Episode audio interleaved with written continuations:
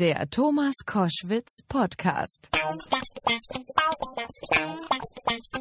Koschwitz zum Wochenende, ja, jetzt mit einem spannenden Mann. Christoph Harting ist da, Diskuswerfer, herzlich willkommen. Du, äh, freue mich, dass du da bist. Hi, freue mich auch hier zu sein. Ähm, du hast ähm, es geschafft, eine Goldmedaille mit diesem Sport zu kriegen und hast eine ja, schwere Diskusscheibe, die jetzt hier vor mir liegt, so weit geworfen, wie ich es im Leben nicht schaffen würde. Wie wird man Diskuswerfer? Wie bist du das geworden? Das ist eine gute Frage. Ich äh, habe angefangen, äh, frühester Kindheit, 10, 11, 12 Jahren, da wurde ich in die Leichtathletik gesteckt. Hab dann, äh, Von wem? Von meinen Eltern. Ah, okay. Kommen ja beide auch aus der Leichtathletik, waren beide Kugelstoßer. Und ähm, dadurch lebt man dann die allgemeine Grundausbildung, wenn man so möchte. Man probiert jede Disziplin aus, äh, Langstrecke, Sprint, Hürde, Hoch, Weitsprung.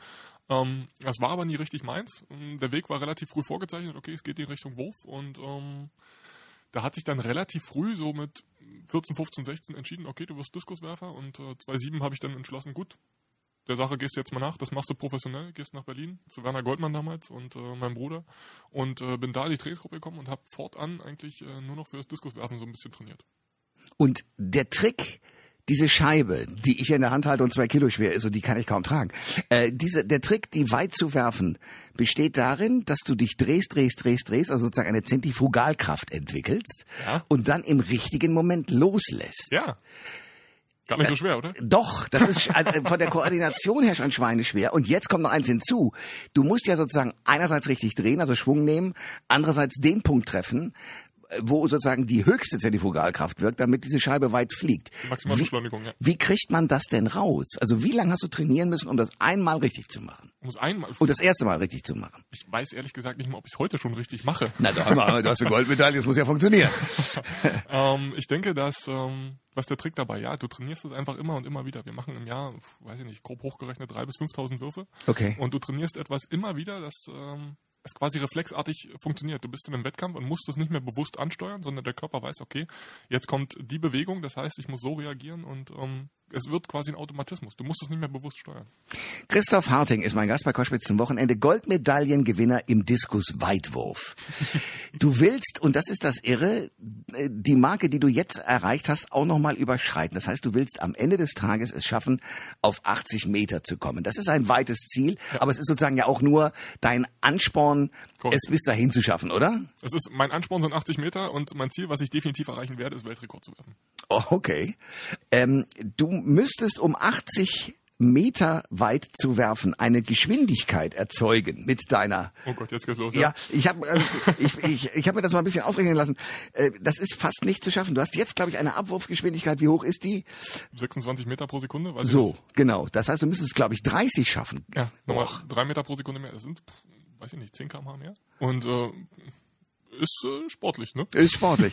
äh, wie machst du das? Besprichst du das mit deinem Trainer und sagst so, ich will das jetzt in die Richtung schaffen? Oder sieht der das und sagt, der Mann hat das, das Potenzial, also wird das hinkriegen? Oder wie geht das? Äh, Wie geht das? Äh, Wir haben uns abgesprochen, unser Ziel ist Weltrekord zu werfen. Das äh, werden wir auch machen. Und ähm, jetzt ist natürlich die Sache, jetzt wirfst du irgendwann Weltrekord, der gut Ziel erreicht. Puh, wie motivierst du dich weiter? Hm, doof. Ähm, deswegen haben wir gesagt, komm, wir setzen uns 80 Meter als Ziel. Da können wir langfristig drauf hinarbeiten und alles, was wir bis dahin erreichen, ist natürlich toll. Und ähm, Also auch hier der Weg ist das Ziel. Genau, es ist so ein bisschen die Pointe vom Leben. Es ist, du musst für dich irgendwann feststellen, womit bist du zufrieden, was hat dich glücklich gemacht und äh, am Ende des Weges hast du alles richtig gemacht in deinen Augen. Und äh, ich denke, dass alles, was wir auf diesem Weg erreichen, natürlich schon phänomenal wäre. Und ähm, von daher ist das Primärziel natürlich der Weltrekord, aber als langfristiges Ziel, für das wir uns motivieren können, sind halt diese 80 Meter. Du machst was Spannendes, finde ich. Äh, Seit letztem Jahr studierst du äh, Psychologie. Warum? Gute Frage, weil es äh, mich interessiert und äh, aus allen Interessensüberschneidungen äh, übrig geblieben ist. Das musst du mir erklären. Was, was, heißt das genau? Äh, ich äh, habe mich natürlich für ein paar Dinge interessiert. So Jura, Medizin, natürlich die klassischen Studiengänge, die ich natürlich mit meinem Abitur nie hätte studieren können. Ähm, gibt natürlich viel, was mich interessiert, aber ich bin halt Sportler und ich bin halt aktiver Sportler. Das heißt, äh, dass mein Tagesablauf relativ klar vorstrukturiert ist. Und ähm, es gibt viele Studiengänge, die sind einfach nur Vollzeit machbar und sehr zeit- und sehr energieaufwendig. Und das würde mit dem Sport natürlich so ein bisschen Nicht funktionieren. das ja. würde einfach nicht funktionieren, ganz einfach. Und ähm, da habe ich mich entschieden, beziehungsweise lange überlegt, was kannst du studieren, wie kannst du es studieren und äh, habe mich mit dem Laufbahnberater aus dem Olympiastützpunkt hingesetzt und habe gesagt, also wofür ich absolut brenne, ist Psychologie. Einfach das, das Fragen, warum und wie. Also wie funktioniert der menschliche Kopf und warum funktioniert er so? Ähm, sind dann äh, quasi übereingekommen, okay, das ist möglich an der Freien Universität in Dahlem. Und ähm, ich belege, ich bin quasi kein Vollzeitstudent. Das heißt, von, von, von äh, ich glaube, sechs oder acht Modulen, die man wählen kann im Semester, habe ich die Hälfte. Okay. Das heißt, ich habe Montag, Dienstag, Mittwoch einen halben Tag Vorlesung und Uni und äh, den anderen halben Tag habe ich frei für Training. So, und was sagen deine Mitkommilitonen zu dem Goldmedaillengewinner? Sie interessiert das nicht. Das ist so schön an der Uni. Es ist, die Leute haben alles im Kopf, aber keinen Sport. Ach, das, ist, das heißt, die nehmen das gar nicht wahr, die wissen das nicht? Ich weiß nicht, ob sie es wissen, aber zumindest. äh, Du wirst nicht so- drauf angesprochen. Richtig. Und das ist total ich. Christoph Harting ist mein Gast bei Koschwitz zum Wochenende, Goldmedaillengewinner im Diskus-Weitwurf. Ich beneide das glühend, weil ich würde vielleicht zwei Meter werfen, dann wäre ich schon ganz stolz. Ähm, das Interessante ist, du hast die Goldmedaille gewonnen und dann hat sich darum herum unfassbar viel abgespielt. Wir haben letztes Jahr schon Kontakt gehabt. Ja. Da hast du gesagt, ich gebe 2016 kein Interview, weil es nervt mich so wahnsinnig. Das habe ich also akzeptiert und auch ganz gut verstanden. Ich habe dich cool gefunden da auf dem Podest. Du reagierst aber witzigerweise, wenn man dich immer auf das Thema Goldmedaille und, und Siegerehrung anspricht, so unterschwellig genervt und aggressiv. Warum eigentlich? Oh Gott, nee, und, äh, genervt, aggressiv nicht. Ähm, es war damals äh, einfach so kommuniziert, ich gebe in einer olympischen Saison keine Interviews. So, Ach, okay. Das war der eine Grund. Alles klar. Here we go. Und äh, der Fairness halber wollte ich das auch sofort nach der olympischen Medaille beibehalten und ähm, ist halt nicht so günstig gelaufen, dass der Herr König schon stand mit dem Interview. Ja. Ähm, ja, es war einfach nur aus der Fairness halber. Ich habe so vielen schon Nein gesagt und ich wollte in der Situation Nee, das, das kann ich ja gut leben. Aber du warst, was die Goldmedaille und sozusagen alles drumherum, das Generve nach dem Motto, wie hast du dich da aufgeführt und so weiter, das hat, das hat dich ja schon, also du wurdest ja offenbar auch massiv kritisiert von Leuten, wo ich so gesagt habe, Leute, haltet doch mal den Ball flach. Der hat, glaube ich, gar nicht realisiert, was da gerade passiert ist. War das so? Ja, das war wirklich so. Und äh, dazu kam noch, also so habe ich die Erfahrung gemacht, dass äh, es gab eigentlich zwei Lager. Es gab einmal die Medien, die so äh, ganz scharf geschossen haben, wie kann er nur und und und und. Und äh, es gab dann irgendwann den, den normalen Zuschauer, der sich gesagt hat, also so schlimm finde ich das jetzt gar nicht. Nee, und vor allem, man hat ja deine Freude gesehen. Richtig. Ja. Ich war völlig, ich war einfach nicht da. Mein Gott, ich habe olympisches Gold. Es tut mir leid, dass ich mich nicht so gefreut habe, wie es andere gerne gehabt hätten. Ich Ja. war einfach nicht da. Ja. Aber äh, so jetzt mit dem Abstand heute ist das ja der Hammer. Also hast du damit äh, innerlich, also klar, man hat seine Ziele, aber hast du damit wirklich gerechnet, dass es so, dass das so kommen würde, dass du eine Goldmedaille hast, dass du da als Sieger auf dem Podest stehst? War das in deiner Vorstellungskraft denkbar? Äh, ich habe letztens äh, mich jemand gefragt, ähm, wann hast du das erste Mal vorgestellt, Olympiasieger zu sein? Da habe ich gesagt, ich habe nie davon geträumt oder es mir vorgestellt. Als äh, mein Bruder 2012 gewonnen hat, habe ich entschieden, ich werde auch Olympiasieger. Ha, klar, wenn, wenn der Bruder es wird, werde ich es auch. Ganz einfach. Ja. Und äh, fortan habe ich halt dafür trainiert. Ich verstehe. Ist das so ein, so ein brüderlicher Wettbewerb auch in deinem Kopf nach dem Motto, ich muss den Großen noch mal ein bisschen äh, triezen? Der familiäre Konkurrenzkampf. Ähm, nein, es war einfach, äh, ich habe gesehen, er kann das und habe ich gesagt, okay, das kann ich auch. Das kann ich besser. Und ich habe auch weiter geworfen letztendlich. Okay, okay. Und, und redet ihr darüber untereinander nach dem Motto, guck mal, Bruder, so habe ich's gemacht oder ist das kein Thema bei euch?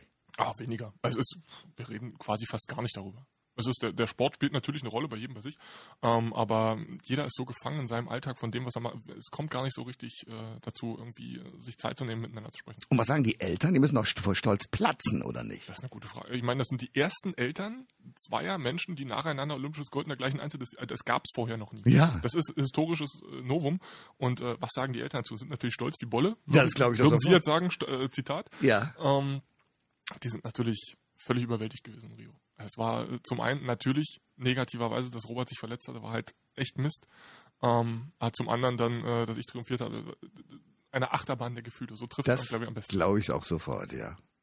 Christoph Harting ist mein Gast bei Koschwitz zum Wochenende. Großartiger Sportler, Goldmedaillengewinner äh, mit einer unglaublichen Biografie bis jetzt. Und da werden wir noch einiges erleben, vermutlich mal. Versprochen. Äh, cool. Wie, wie, ist denn, wie ist denn das für dich ähm, plötzlich, weil das war ja vorher nicht so, auch so in den Medien zu sein? Also Interviews zu geben im Fernsehen, aktuelles Sportstudio und, und, und. Plötzlich ist dieser Typ, der nur Sportler sein will und nur Student und gar nicht auffallen will, plötzlich in allen Medien und überall zu sehen. Wie geht das mit dir oder wie ist das für dich? Ich war halt irgendwann da und irgendwann hat gesagt, okay, du gehörst jetzt halt dazu. Und das ist egal, was du willst, du gehörst jetzt ganz stumpf dazu. Und äh, hm, kann man sich also nicht wirklich aussuchen. Wie gehe ich damit um? Ich äh, denke, man wächst mit seinen Aufgaben. Das ist auch so ein, so ein ist im Prinzip wie der Sport, diese ganze Öffentlichkeitsarbeit. Man muss da erst reinwachsen und sehen, was funktioniert, was funktioniert nicht und äh, wie funktioniert natürlich. Ja. Und äh, sind, äh, bist du unsicher bei der, bei, beim Umgang mit den Medien? Anfangs ja. Also anfangs natürlich, man, man, es gab kein Medientraining, man ist so ein bisschen reingeworfen worden in diese Welt. Äh, mittlerweile hatte ich aber ein Medientraining angeordnet von der Bundespolizei, habe ich auch sehr gern wahrgenommen. Was hat man dir dabei gebracht? Es ist, äh, es hat angefangen mit einer Einschätzung, äh, was man eigentlich für ein, für ein Typ ist. Es gibt ja diese Aufteilung der, der menschlichen Typen in vier, vier Wesen, dominant, stetig, gewissenhaft und äh, initiativ war, glaube ich, das letzte. Das heißt, wo sind meine Ausprägungen, wo sind meine Schwächen, wo sind meine Stärken? Und ähm, von da lernt man eigentlich umzugehen mit allen anderen Ge äh, Charakteren gegenüber. Und äh, es hat mir natürlich viel geholfen. Und zum einen, der zweite Teil des äh, Medientrainings war dann äh, von Heiko Klasen. Das ist ähm, der Gründer auch von Hauptstadt Sport TV. Mhm. Ähm, selbst Sportjournalist gewesen, jahrelang, und weiß natürlich, wie das funktioniert. Und äh, der erklärt einem dann die andere Seite, wie es funktioniert, warum die jetzt ausgerechnet diese Fragen stellen und wie sie am besten provozieren und wie man darauf reagieren könnte. Mhm. Es äh, hat ganz viel Spaß gemacht. Ich, wir haben viel gelacht in der Sache. Das glaube ich sofort. Ja. Und ähm, ja, also gern wieder. Der Kontakt besteht natürlich nach wie vor und wenn ich Fragen habe, immer cool. Christoph Harting ist mein Gast bei Koschwitz zum Wochenende. Sportler, inzwischen medienerprobt, ein Mann, der in der Öffentlichkeit steht aufgrund seiner Goldmedaille, natürlich. Ähm, mich würde dein Weg nochmal interessieren. Du bist ja auch in dieser Polizei äh, Bundespolizei, ja. In der Bundespolizei. Aber da bist du nicht wirklich aktiv, sondern das ist sozusagen nur das Auffang, Auffangbecken für Profisportler, damit die sozusagen irgendwo ein Auskommen haben. Oder wie muss ich mir das mhm. vorstellen? Nee, so nicht. Ähm, du durchläufst äh, die ganz normale Ausbildung der Bundespolizei zum Polizeimeister, mittlerer Dienst. Das heißt, du hast am Ende der Ausbildung den staatlich geprüften Laufbahnlehrgang, den jeder andere Polizeimeister deutschlandweit auch absolvieren muss. Okay. Das heißt, Sonderbehandlung gibt es nicht. Das Einzige, was sich unterscheidet, ist, dass man in einem normalen Aus- und Fortbildungszentrum die Ausbildung zweieinhalb Jahre durchgängig hat. Und wir haben das aufgebrochen in dreimal vier Monate und einmal ein halbes Jahr. Das heißt, okay. dreimal vier sind 18 Monate. Wir haben es einfach verkürzt und komprimiert. Den gleichen Stoff kriegen wir vermittelt. Und ähm, dann ist man irgendwann fertig mit der Ausbildung. Ich habe es geschafft, 2015. Uhu.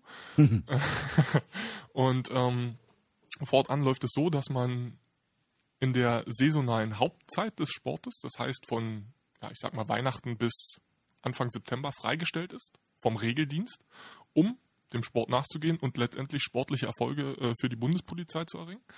Und ähm, in der Zeit nach der aktiven Saison, in der Offseason von äh, September bis Weihnachten, geht man dann ganz normal in den Regeldienst. Das heißt, also es könnte passieren, dass du, weil ich zu schnell gefahren bin, ich von dir angehalten werde. Nach dem Motto, so, Herr Koschwitz, kommen Sie mal raus, zeigen Sie mal die Papiere.